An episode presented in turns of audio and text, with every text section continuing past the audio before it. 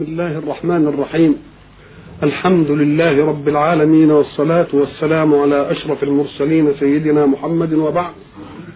وقد انتهينا في اللقاء السابق إلى أن الحق سبحانه وتعالى خاطب اليهود بقوله ولا تلبسوا الحق بالباطل وتكتموا الحق وأنتم تعلمون. وعرفنا كيف لبسوا الحق بالباطل والأصل في الأشياء أن تكون خاضعة لواقعها وبذلك يكون الحق صورة واحدة لا تتعدد ولا تتغير ولا تزول. والذين يلبسون الحق بالباطل يريدون من ذلك ستر الحق لأن الحق يؤذيهم ويؤذي منهجهم في الحياة فهم يحاولون أن يستروا هذا الحق حتى لا يتأذى بمنهج الحق منهجهم في الحياة. وأنتم تعلمون لأنهم كانوا أهل كتاب ويعلمون مدى المخالفة لآيات الله ولبس الحق بالباطل مما يتوعد به الله الذين يصنعون ذلك في الدنيا إما بالصاعقة وإما بالرز وإما بالعذاب وإما بالضنك ده هذا في الدنيا وفي الآخرة لهم العذاب العظيم. إذا فلو كانوا لا يعلمون الجزاء الذي يترتب على فعلهم لكان من الممكن أن يكون هذا معقول إنما غير المعقول أن يكونوا أهل كتاب ويعلمون جزاء من يفعل ذلك ومع ذلك يقبلون يقبلون عليه. الله سبحانه وتعالى يقول لهم وأقيموا الصلاة وآتوا الزكاة واركعوا مع الراكعين. طب إقامة الصلاة كما نفهمها أمر معروف وهي أقوال وأفعال مبدوءة بالتكبير مختومة بالتسليم بشرائطها المخصوصة وهي فيها عناصر القيام وعناصر الركوع وعناصر السجود ولكنه جاء أقيموا الصلاة وآتوا الزكاة ثم قال واركعوا مع الراكعين أي أنه يريد منهم أن ينضموا إلى الموكب الإيماني الجديد الجامع المانع لأن صلاتهم لم يكن فيها ركوع. إذا فهو يريد أن ينخرطوا في الموكب الإيماني الجديد وأن لا يظنوا أنهم بإيمانهم برسول وإيمانهم بكتاب يعفيهم من أن يكونوا خاضعين لما جاء به محمد صلى الله عليه وسلم أو أن يقولوا أن ديننا كافينا وإنما جاء هذا الدين لمن لا دين له وهم الإيه؟ وهم العرب الذين إيه؟ كانوا مشركين فيقول الله اركعوا مع الراكعين أي انضموا وزيدوا في صلاتكم ذلك الركوع يبقى لا تقبل منكم العبادة إلا على شريطة ضمكم إلى الموكب الإيماني الجديد. وبذلك تندمجون في الجماعة الإيه؟ في الجماعة الإيمانية الجليلة ولماذا قال أقيموا الصلاة وآتوا الزكاة؟ لأنه لما قال ولا تشتروا بآياتي ثمنا قليلا يريد أن يقول العكس هو المطلوب. ليه؟ يعني كان يجب أن تشتروا الآيات بالثمن. ليه؟ لأن الصفقة الرابحة فيها أخلد وأعم وأنفع. ولكن استكباركم عن هذه المسألة حتى لا تكونوا خاضعين لرسول جديد لا يمكن أن يعفيكم منها أو يبرئكم من هذه الآفة الاستكبارية التي تخلعون عليها صورة الإيمان لن يعفيكم إلا أن تكونوا خاضعين لله مصلين له واقفين أمامه في ذلك الموكب وأن تؤتوا الزكاة لأنهم كانوا يشترون الآيات يشترون بالآيات الثمن يقول لا ده إحنا المطلوب منكم انكم تدفعوا حاجات. مش تحزنوا على إن فاتكم أخذ أموال؟ ده المطلوب منكم الآن أن تدفعوا أنتم إيه؟ ولا يأمر بإيتاء الزكاة إلا من يحث على حركة في الحياة لأنه لا يأمر غير واجد بأن يزكي إنما يريد منهم حركة في الحياة كما قلنا سابقا حركة تتسع لحاجتهم وحاجة من لا يقدر على الحركة. يبقى ينتقلوا إيه؟ بقى الكبرياء على الدين الجديد نقول لهم الصلاة روحوا اخضعهم واركعوا وانضموا إلى الموكب الإيه؟ الإيماني. وذلك بالإيه؟ بالصلاة. واشتراككم الأشياء اللي أنتم خايفين عليها لتفوتكم من المنافع ده ده أنا عايز أنتم اللي إيه؟ أنتم اللي تدفعوا. يبقى اذا منطقية المسألة يخرجهم من الكبر على الإيمان بذلك الرسول بأن ينضموا في الموكب الأماني وأن يصلوا وأن تكونوا. يمكن يقول لك هنصلي صلاتنا. نقول لهم لا واركعوا مع الراكعين يعني انضموا للإيه؟ للموت يبقى اذا إيمانكم بموسى وإيمانكم بالتوراة لن يخرجكم. إن كفرتم بمحمد إلى مرتبة الإيه؟ الإيمان. لا يبقي لكم مرتبة الإيمان. والأشياء التي كنتم تصنعونها تدل على استكباركم على الدين الإيه؟ الجديد. فهذا الاستكبار لا يمكن أن يخلعه من قلوبكم إلا أن تصلوا. لأن الصلاة فيها منتهى الخضوع ومنتهى الذلة والصلاة كما قلنا استحضار العبد وقفته بين يدي ربه وحين يستحضر العبد وقفته بين يدي ربه كبرياؤه يزول لأنه أمام الكبرياء الأعظم. الذي يجعل الإنسان كما قلنا يتكبر أنه لا يرى ربه لكن الذي يرى ربه يوم يتضاءل أمامه.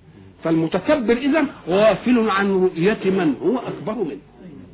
فعلشان تبرأوا من هذه العملية لا عايز منكم الحاجتين اللي حملوكم على أن تكتموا نعت محمد صلى الله عليه وسلم وتكتموا وصفه وتكتموا ما عرفتموه عنه كبرياؤكم على هذا النبي لئلا تؤمنوا به وتقولوا لا يروح يؤمن به العرب لا يمكن أن يبرئكم منه إلا أن تنضموا إلى الركب الإيماني وتصلوا وتكون الصلاة ذات الركوع والصلاة ذات الركوع هي صلاة دين محمد صلى الله عليه صلى الله عليه وسلم.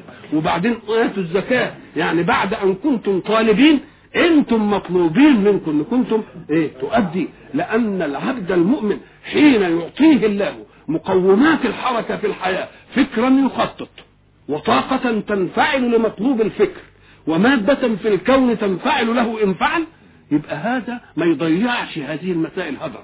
ويجب أن إيه؟ أن يوجهها إلى عمل نافع يتسع له ولمن لا يقدر على الحركة في الحياة. ويجب أن يعلم أن الحق حين يطالبه بأن يتحرك حركة في الحياة لا على قدر حاجته ولكن على قدر طاقته.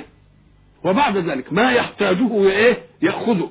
والذي لا يقدر على الحركة يكون له في ماله نصيب. وأقيموا الصلاة وإيه؟ وآتوا الزكاة واركعوا مع الايه؟ مع الراكعين. أتأمرون الناس بالبر وتنسون أنفسكم؟ حينما كانوا أمة كتابية كانوا كما قلنا يستفتحون على الذين كفروا ويطلبون منهم أن يتركوا عبادة الأوثان والأصنام وأن ينضموا إلى موكب الإيمان بمنهج السماء وينضموا إلى الإيمان بالرسل. كل هذا كانوا يطلبونه. طيب بعدين أنتم امرتم الناس بالبر؟ أمرتم الكفار اللي كانوا بيعبدوا الأوثان دول وتقولوا لهم امنوا وبعد ذلك؟ طب ما تأمنوا أنتم بقى. اذا هذا يعطي منهج الحياة وأنا أريد أن أنبه هنا إلى أن الله حين يعطي لنا صورا من الصور التي كانت عند اليهود ويأمرهم أوامر ليس العبرة بخصوص الموضوع ولكن العبرة تكون بعموم السبب. فحين يقول لهم لا تشتروا بآياتي ثمنا قليلا مش بس دين اليهود بقى ما دام نعى عليهم ذلك يبقى نعاه على كل إيه؟ على كل إنسان مؤمن يبقى ده أيضا ينطبق حتى على أتباع محمد صلى الله عليه وسلم الذين يشترون بآيات الله إيه؟ ثمنا قليلا وهؤلاء هم خطباء الفتنة الذين رآهم رسول الله صلى الله عليه وسلم ليلة أسري به أناس تقرض شفاههم بمقارض من نار. فسأل من هؤلاء يا جبريل؟ قال هؤلاء هم خطباء الفتنة. إيه خطباء الفتنة يعني؟ الذين يبررون لكل ظالم ظلمة. هؤلاء هم الذين تقرض شفاههم بمقارض من إيه؟ الذين يجعلون دين الله خدمة لأهواء البشر. مش يجعلوا أهواء البشر خاضعة لدين الله؟ وهؤلاء هم الذين يحاولون أن يجدوا في بعض الأشياء ما يجعل للناس حجة في أن يتحللوا عن منهج الله. نقول أنتم خطباء الإيه؟ الخطباء الفتنة. ولذلك تعرفهم بإيه؟ بأنهم يبررون ما يقع ولا يدبرون ما سيقع. هذا الفرق. أن المفروض في إيه؟ في رجل الدين اللي بيحمل منهج الله مش أن يبرر ما يقع من غيره يعمل شيء ثم يبرره ويلتمس له بقى الإيه؟ الأعذار والح... لا دبر الأمر أنت. قبل أن تقرر امرا اعرضه على أولي الأمر. من الذين يفهمون استنباط كتاب الله.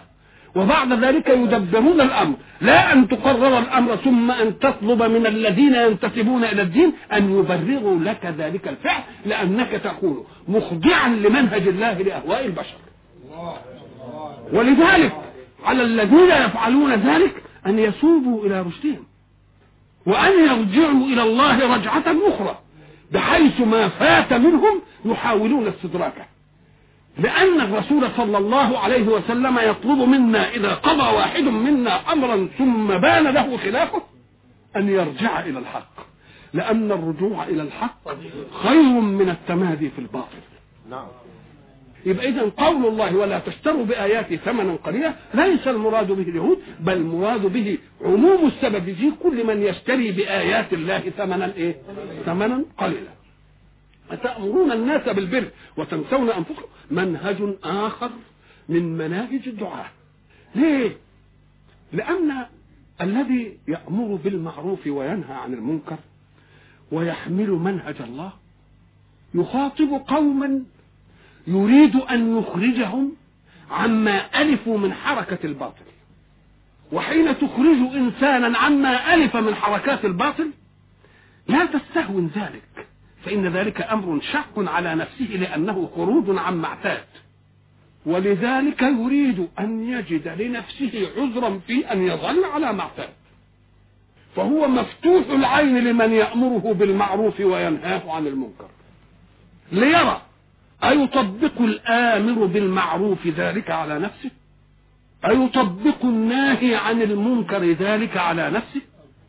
فإن رآه قد طبق ما قال من أمر بمعروف ونهي عن منكر على نفسه وعلى من يحب علم أنه صادق في الدعوة وأنه لم يطلب من الناس إلا ما رضيه لنفسه منهجا. إذا فالعين المفتوحة من الذين نريد أن نوجههم يريدون أن يتلمسوا في الآمرين بالمعروف والناهين عن المنكر أنهم يقولون ذلك بألسنتهم. وأن حركتهم في الحياة على غير ذلك. حين يكون ذلك يعلمون أن هناك كما قلنا كلمة تقال وسلوك يفعل. وقلت إذا انفصلت الكلمة عن السلوك كانت الطامة. ولذلك يسميها الحق سبحانه وتعالى كبر مقتا عند الله. أن تقولوا ما لا تفعلون ليه؟ لأنك تشكك من يسمعك تعظ ثم يراك تفعل على غير ما تعظ يقول لا ده راجل غشاش. لو كان في ذلك خير لقبله لإيه؟ لقبله لنفسه وارتضاه منه ولذلك الحق سبحانه وتعالى حينما أنزل القرآن بالمنهج جعل الرسول صلى الله عليه وسلم أسوة سلوكية. لأن المنهج وجمال المنهج ما يكفيش إلا إذا خرج المنهج إلى حيز التطبيق. ومن الذي يطبقه؟ الرسول صلى الله عليه وسلم. ولذلك يجي في كلام الناس اللي بدهم ياخذوا يقول لك أنا لم آمرك بأمر أنا عنه بنجوى أنا أمرتك بالأمر وأنا أول ما نفذته على نفسي. رضي الله عن الفاروق. عمر حينما كان يريد أن يقنن أمرا من أمور الإسلام يأتي بأهله وأقاربه ويقول لهم لقد بدا لي أن آمر بكذا وكذا وكذا وكذا. فوالذي نفسي بيده من خالف منكم إلى شيء من ذلك لأجعلنه نكالا للمسلمين. لأنه يعلم من أين تأتي الفتنة. تأتي الفتنة من هؤلاء. اذا فالمسألة الذي يريد أن يأمر بأمر لازم يطبقه الأول على نفسه. اذا فكل من يأمر بمعروف وينهى عن منكر لا بد أن يلاحظ أن الذين يأمرهم بالمعروف وهو شاق على النفوس وينهاهم عن المنكر وهو حبيب إلى النفوس مفتح الأعين. ينظرون ماذا يصنع فإن صنع خلاف ما يقول إذا لاتهموا مش ليس الأمر اقتصر على الداعي فقط. ولكنهم يتهمون الدعوة كلها أيضا. ويقول نفاق في نفاق وكذب في إيه؟ في كذب. ولذلك كان الإسلام قبل أن ينشر بالمنهج العلمي نشر بالمنهج السلوكي. الكثافة الإسلامية في أمم العالم كانت للذين أخذوا الإسلام أسوة سلوكية. خدوهم من ناس عندهم حصيلة الدين اللي يقيمون بها أمر تدينهم شوية تجار وشوية ناس أصحاب مصالح وماشيين على خلق في ليه ده يقول لك لأن ده إيه؟ دنوي ولذلك الحق سبحانه وتعالى ينبهنا إلى ذلك ويقول ومن أحسن قولا ممن دعا إلى الله وعمل صالحا. وقال إنني يبقى كم حاجة؟ دعا إلى الله. وسند دعواه بأنه عمل صالحا. وبعد ذلك يقول أنا صنعت ذلك لأن ديني يطلبه. مش كل ما تكون حاجة في ديننا عايزين ننسبها لمذاهب جديدة نيجي التأمين الاجتماعي نقول شيوعية واشتراكية والكلام اللي بيقولوه ده. طب ما تقول إسلامية يا أخي. ليه تدي الحلاوة دي إن كان فيها حلاوة تعطيها لمبدأ طارئ؟ ودينك أوسع من ذلك وأوسع وأرسخ وأسبق. إذا لازم نقول إن دي أشياء أو إن أنا من المسلمين. أنا بعمل كده لأني لأني هنا المسلمين. حين تفعل ذلك يقول لك يا سلام أما هذا فدين جميل لأن بيطبقه على نفسه قبل أن يطبقه إيه؟ عليا وبينسبه إلى الإيه؟ بينسبوا إلى الإيه؟ ينسبوا وإلا فقولوا لي أي فائدة لنا في أننا نأتي بمنهج؟ إن سلمنا جدلا أنه يلتقي بمبدأ الإسلام في تأمين الاجتماعي إن سلمنا جدلا فقط. طب وليه نقول إن هو اشتراكية ولا شيوعية؟ طب ما نقول انه اسلام وخلاص هو نقول لي جه الأول طب يا أخي السبق من أسباب الترجيح. السبق من أسباب الترجيح. ليه اللي خليك؟ إلا أنك تريد أن تشوه الإسلام بأن الخير إن جاء من هذا المنهج الخير جاي من بره لا يا أخي وللخير إن كان في هذا خير جاي من عندي. واستعينوا بالصبر والصلاة. كلمة استعانة بالصبر دلت على أن فيه مشقة هتنالهم من تطبيق المنهج. يعني من إنهم ما يشتروش بآيات الله ثمن إيه؟ قليل. عايزة صبر ليه دي؟ أم قال لك لأن لما لما لا يشترون بآيات الله ثمنا قليلا ويوضحوا الأمور بالحق كده بدون لبس هيفقدوا الرئاسة. وهيفقدوا الخير اللي كان بيتوالى عليهم بيرفهوا بيه حياتهم. قال لهم بقى عايزة صبر شوية. تصبروا على نفسكم إيه؟ لأن الصبر معناه إيه؟ حمل النفس على تحمل أمر صعب صعب المشهد وهم ما دام اتعودوا إنهم بقى يلهفوا ياخدوا الأتوات وياخدوا الجعل وياخدوا كذا وكذا وعايشين بقى آه سمان وعايشين بقى أغنياء وعايشين كل هذا يقول لك آه مسألة صعبة قوي كونهم إيه؟ أم قال لهم؟ أنتوا بقى تستعينوا بإيه؟ بالصبر. بالصبر. فسروه بالصيام. يعني إيه فسروه بالصيام يعني جوع شوية. جوعوا شوية واصبروا على مضض الجوع لأن هيفوتكم خير من خير الإيه؟ من خير الدنيا. وبعد ذلك علشان مسألة الاستكبار استعينوا بالصبر والإيه؟ والصلاة. وإنها لكبيرة إلا على الخاشعين. استعينوا بالصبر والصلاة. كان القياس كده يقول إنهما. مش كده ولا إيه؟ إنما قال الإيه؟ إنها لكبيرة. أهي الصلاة ولا هما الاثنين؟ أم قال لك ساعتها يجيء أمرين منضمين لبعض في تقويم خلق يمتزج ليكون علاجا واحدا. ولذلك اسمع قول الله سبحانه فالله ورسوله أحق أن يرضوه. ما قالش أن يرضوهما. ما أنا عندي الله وإيه؟ ورسوله أحق أن إيه؟ أن يرضوه واحدا أم قال لك لأن ده أصله مش له حق ربنا له حق ومحمد ده ملتقيين على حق واحد. آه ده كلام على الأول. وإذا رأوا آه تجارة أو لهوا كان يقول انفضوا إليهما. إنما قال انفضوا إيه؟ إليها. لأن اللهو والتجارة عملوا على عملية ملهاة. يعني انفضوا إلى الملهاة لعبا أو تبقى شيء إيه؟ لأنهم تكاتفوا على أمر إيه؟ واحد هو أن يشغلهم عن العبادة وعن الذكر. اذا فلما تجيب عشرين حاجة ورا بعض ومتكاتفين على إنهم يعملوا شيء واحد يبقى أكن الأمر إيه؟ أمر واحد. زي إيه؟ زي ما بتروح للصيدلي ويكتب له الدكتور عشرة عقاقير وبعدين يتعمل كله إيه؟ جرعة واحدة. يبقى فالله ورسوله أحق أن يرضوه لأنه لو قال يرضوهما يبقى فهمنا إن لله إرضاء وللرسول إرضاء. لا يا أخويا ده ممتزجين مع بعض امتزاج بحيث يعالج شيئا. كذلك استعينوا بإيه؟ بالصبر. وإيه؟ والصبر. وإنها أي إيه؟ أي الوصفة العلاجية في الصبر مع الصلاة؟ لكبيرة الصبر كبير أن تتحمله النفس. والصلاة كبيرة أن تتحملها النفس. ليه؟ لأنها تأخذ بعض الوقت منك في نهار عملك. فتقول تضيع عليك إيه؟ آه تضيع عليك. نقول له إيه؟ اذا فتوحيد الضمير هنا معناه أن الوصفة الإيمانية لهذا الأمر صبر وإيه؟ صبر وصلاة. صبر على ما فاتكم من نعيم الدنيا وزخرفها. نتيجة ما كنتم تتقاضونه من أتباعكم. خدت بالك؟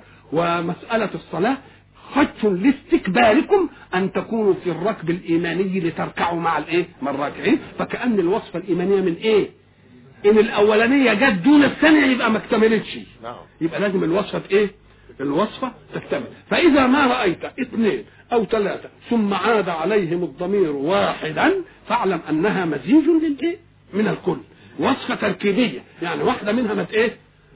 ما تنفعش.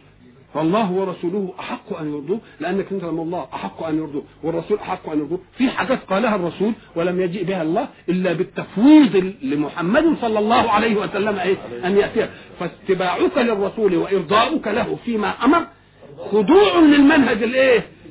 الاله اللي هو ما آتاكم الرسول فخذوه وما نهاكم عنه فانتهوا. يبقى داخله في المنهج ولا لأ؟ يبقى اذا وهي إيه؟ بعضها. إلا على الخاشعين. ما معنى الخشوع؟ الخشوع الخضوع إلى من ترى أنه فوقك بلا منازع. الناس قد يتفاوتون في القيم يتفاوتون في المواهب. أنت خير مني في كذا وذلك خير مني في كذا وهذا خير مني في كذا وقد أكون خيرا منهم في شيء. يبقى إذا من الممكن أن يستكبر إنسان بما عنده. نقول له لا. أهو الله سبحانه وتعالى صنع للمؤمنين به ضربة على الخشوع لكبريائه تدريب. بأنك أنت لازم اللي عنده حاجة ما هيش عندك تبقى أنت خاضع له لحد ما يديها لك. ما تستكبرش لأنها مش عندك. دي ضربة في إن الإنسان ما يعتزش على من كانت له إليه حاجة. لأنه لو اعتز على من كانت له عنده حاجة تتعب الدنيا كلها. إنما أنا أطلب هذا لأن مش عندي عبقريته ولا مهارته. وهو كذا وهذا وهذا وهذا. يبقى دي ضربه على أن الإنسان يتطامن كبرياؤه لمن يرى فيه حاجة لا يجدها في نفسه. طيب دي في البشر وهتتوزع. طيب وحاجة الحاجات بقى في القوي الأعلى هو أنا حين أخضع أخضع لك لا لأنك صنايعك تعمل كذا وأنا عايزك تصنع لي. مش كده ولا إيه؟ آه لكن حين أخضع للحق سبحانه وتعالى لأنه هو الذي وهب المواهب التي ينشأ منها الخضوع إلى استكمال حركة الحياة يقوم دي تبقى على مين؟ على أقول هو اللي عنده مهارة دي بإيه؟ يقول لك ده بيشغل عقله كويس ده أنام له يا سلام عليها ده مش عارف إيه ده أقول له ودي موهوبات من مين؟ اذا قبل أن أخضع له أخضع لمن أعطاه هذه المواهب. يبقى اذا الخشوع بيخلي الإنسان كما قلنا يستحضر عظمة الحق وما دام يستحضر عظمة الحق يقوم يتضاءل أمام إيه؟ فيجد أنه كلما كانت لديه أسباب قوة يقول لك هذه القوة من الأغيار معنى من الأغيار يعني إيه؟ يعني من الجائز إنها تروح مني إيه؟ والقوة تضيع مش كده؟ غنى يروح وافتقر مش كده؟ عقل وذكي أو أنجان مثلا الله إذا ما دامت أشياء من الأغيار أنا لست جالبها لنفسي. إنما اللي معطيها لي ومتفضل بها غيري. فأنا من الأغيار. ما دام أنا من الأغيار أخذها من اصرها وأخضع لمين؟ للذي لا يتغير. لأن كل شيء لم يكن بذاتك فالجأ دائما إلى من بيده. ما دام هو شيء بذاتك أنت تروح لمين؟ لله. في على طول كده. إذا فالذين يغترون بوجود الأسباب عندهم نقول لهم لا روحوا الواهب الأسباب ليه؟ لأن الأسباب من الأغيار. وما دام الأسباب من الأغيار فمن الجائز أن تتغير. ولذلك ربنا يجعل الأيام دول. تشوف واحد فتوه كده بيسكت الحي وبعدين بعدين تشوفه غلبان عمال يمشي يمكن بيتعكز على عكاز ولا بيسحبوه ولا قال لا ده اللي كان مخوف الدنيا. نعم. اذا فما دامت الأسباب من الأغيار يبقى لا يصح لإنسان أن إيه؟ أن يستعلي بالأسباب. وأن لا يخضع أيضا للأسباب ولكن يخضع لمسبب الأسباب. يخضع. ولذلك أنا قلت لكم مرة في حلقة سابقة أن الإنسان إذا بلغ في عينه أو عين الناس مرتبة الكمال. افرض أنه وصل إلى مرتبة الكمال البشري. مرتبه الكمال البشر. دي تغره. أيوه. ويمكن المادحين والمنافقين واللي مش عارف إيه يضخموها في راسه قوي نقول له من الأغيار. لأنها ان كانت يعني مستخلف فيها بعد غيرك لو دامت لغيرك ما وصلت إليك. فقدر يوم دخلت في الأمر. إيه، كيف خرج من من مكنك أن تدخل في الأمر. معناها كده؟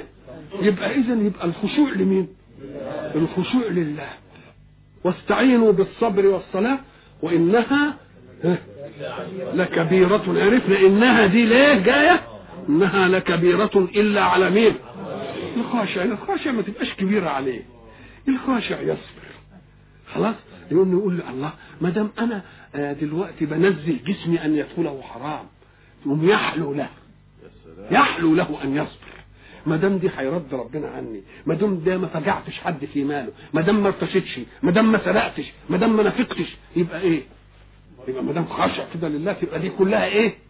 كلها حلوة. كلها حلوة. نعم. الخاشعين اللي هم إيه؟ مم. الذين يظنون أنهم ملاقوا ربهم. ما هو الظن؟ لو كنتوا فاكرين بقى إن إحنا قلنا إن النسب أنواع متعددة. مش كده؟ نسبة أنا جازم بها. وفي الواقع أنها واقعة مش كذاب يعني أنا جازم بها. أنا قلت لكم محمد إيه؟ مجتهد. أنا جازم بأن محمد إيه؟ مجتهد. صحيح فيه واحد اسمه محمد ومجتهد. يبقى أنا جزمت والواقع كذلك. مش كده؟ وأستطيع أن أدلل عليها لأنه بيطلع كل سنة الأول. خلاص؟ يبقى إن كنت ادلل عليها يبقى ده العلم. يبقى العلم هو إيه بقى؟ نسبة؟ أنا جازم بها وهي واقعة. وأستطيع أن أدلل عليها. هذا هو العلم. مش كده؟ طب إن كنت جازم به وهي واقعة ولكني لا أستطيع أن أدلل عليها. في فرق بين أن تعلم الشيء وأن تقدر على التدليل عليه. يقول لك ده تقليد بقى. أنت بتقلد غيرك في حكم. طب وإن كنت أنا جازم بالشيء وما هوش واقع أما قال لك اهو ده الجهل بقى المتعب. فإن كانت القضية غير مجزوم بها إن كانت متساوية يبقى ده شك. إن كانت راجحة يبقى ده ظن. إن كانت مرجوحه يبقى وهم هنا ربنا بيقول إيه؟ الذين يظنون ما قالش ليه يتيقنون أنهم ملاقوا ربهم؟ قال لك أهي يظن ديا وردت بمعنى اليقين. طب وليه عدل عن اليقين ليظنه؟ قال لك كان مجرد الظن أنك ستلاقي ربك لازم تتبع منهجه. فما بالك إن كنت متيقنا؟ اللهم زينا. يبقى اذا الذين يقولون يظنون بمعنى يوقنون. نقول له طيب وليه عدل عن يوقنون؟ لا يظنون. قال لك لأن مجرد الإيه؟ الظن كان كاف أن تحتاط لهذه الملاقاة. إزاي بقى؟ انا جينا نمشي في طريق. ففي واحد قال لي إن الطريق ده فيه لصوص وقطاع. مثلا طريق وناس هيطلعوا عليك مش عارف إيه وبتاع وحاجات زي دي كلام مش مدلل يعني مش قال لي طب ما احتياطي. ها؟ ما تروحش. يبقى أسلم ولا لأ؟ أو تحتاط بإنك أنت تبقى معاك مثلا آلة وقاية. مش كده؟ اذا مجرد الظن يبقى الاحتياط فيه واجب. بقى الذين يظنون بس أنهم ملاقوا الله قضية راجحة فقط كان يجب إنهم يتبعوا منهج الله. عشان يحتاطوا لإيه؟ لأنفسهم. يعني افرض أنا قلت إن في حشر وهنتحاسب على الأعمال السيئة وبعدين جدلا ما عملتش سيئة وطلع إن ما فيش حشر. أبقى أنا خسرت إيه؟ ما خسرتش حاجة. لكن أنت اللي كذبت ولقيت حشر. تبقى ال... ال... آه. يبقى أنا أنا إن لم أكسب مش هخسر. وأنت إن لم تخسر فلا تكسب. مفهوم إيه؟ زعم المنجم والإيه؟ والطبيب كلاهما لا تحشر الأجساد. قلت اليكما إن صح قولكما فلست بخاسر إيه اللي هيجرى يعني. مش حاجة خلاص. أو صح قولي فالخسار عليكما اذا فواجب لا- لاحتياط الإيمان للنفس البشرية إنها تقول إن في حشر وتعمل على إن في حشر. وبعدين ما طلعش حشر يا أخي إيه اللي خسرت ما خسرتش حاجة. أنا مس... أنا مشيت في طريق مستقيم وكويس وعملت خير للناس وإلى آخره. أفخر به في آخر حياتي بعد أن تهدأ شرتي في المعاصي. أقول والله أنا عملت كذا وعملت كذا وعملت كذا وبالزيادة دي خالص كده. اذا فقول الله الذين يظنون أنهم ملاقوا ربهم. المفسرين لما يقولوا يظنون يعني يتيقنون. يقولوا طب وليه عدل عن كلمة يتيقنون؟ قال لك هي يتيقنون من باب أولى. ليه؟ لأن إذا كان مجرد الظن وهو الحكم الراجح يبقى الحكم المتيقن من باب إيه؟ من باب أولى. كل مرجعنا إلى الله فلن يظن واحد ممن عصى لله منهجا. أو كفر به إيمانا أنه فلت من الله ما دمت أنت جاي من عنده تبقى هتروح له ضروري وما دام هتروح له ضروري يبقى بقى احتط لايه؟ احتط لنفسك فيما بين البدء وبين الإيه؟ وبين الإيه؟ الختام الذين يظنون أنهم ملاقوا ربهم وأنهم إليه إيه؟ راجعون يا بني إسرائيل اذكروا نعمتي التي أنعمت عليكم برضه هناك قال اذكروا نعمتي النعمة الأولانية للآية ظاهر الأمر إنها اتكررت نقول له لا ده النعمه الأولانية. إحنا قلنا السبع آيات جايين عشان إثبات نبوة مين محمد عليه فكأن الله أنعم عليكم بأن جعل في كتابكم مقدمة تحميكم من أن تتورطوا في الكفر بمحمد. يبقى دي نعمة. وبعد ذلك هيذكر إيه؟ نعم أخرى كانت لهم. وأن هو هو اخت- اختار منهم أنبياء وجعل منهم إيه؟ وجعل منهم ملوك. ملوك كمان حتى على طريقتهم هم في ال... آه. مش كده؟ وحصل كذا وكذا من فرعون وحصل كذا في استسقى لهم ونزل عليهم المن والإيه؟ والسلوى. كل هذه المسائل حصلت لهم نعم مين؟ نعم الله. يبقى إذا ما تقولش من الإيه؟ مكرر. اذكروا نعمتي التي أنعمت عليكم الأولى في أنني جعلت في كتابكم الذي معكم ما يثبت صدق محمد صلى الله عليه وسلم في نبوته. لأن الآيات السبع اللي قلناها دي كانت كلها جاية علشان إيه؟ واذكروا نعمتي التي أنعمت عليكم وأني فضلتكم على الإيه؟ ما دام جعل فيكم الأنبياء يبقى هو يعني ادالكم إيه؟ أفضلية على الإيه؟ على العالمين المعاصرين لكم. يجي يقول لك ما دام فضلهم على العالمين بيمتن إزاي يمتن عليهم؟ هم أفضل العالمين؟ قال لك لا ده دي شدة النكاية. علشان نعلم النكايه علشان نعلم حين يقصو القرآن عليهم في أنهم ينقلبون قردة خاسرين وأن عليهم ضربة الذل والمسكن ويلعنوا ويطردهم. وإلى آخره ما نمشي التحامل ده عليهم هو بيقول هم اللي إيه أنا فضلتهم على العالمين وعملت كل اللي إيه كل الخير لهم. لكن هم عملوا إيه؟ آه نكثوا ذلك العهد. ولم يجعلوا لنعمتي عليهم مجالا لأن يحيوني بالإيمان بي وبتصديق منهجه وبتصديق رسول الذي جعلته جامعا مانعا وخاتما كان يجب إنهم هم يؤمنوا بي وأن يرجعوا إلي ويذكروا نعمته ونظر أنا أنعمت عليكم سابقا بكذا وكذا وكذا وكذا وكذا وكذا. فكيف تتصورون أنني في مجيء محمد لا أنعم عليكم أيضا؟ طب ما دام نعمي عليكم متتالية تبقى كان يجب أن تفهموا أن نعمة محمد إنما جاءت لتنصر فكركم وتنصر دينكم اللي كنتم بتستفتحوا به على الإيه؟ على الذين كفروا يبقى كان كان يجب أن تستأمنوا الله في أن ما جاء به لا يناقض نعمه إيه؟ عليكم أنتوا اللي عملتوا النعم إيه؟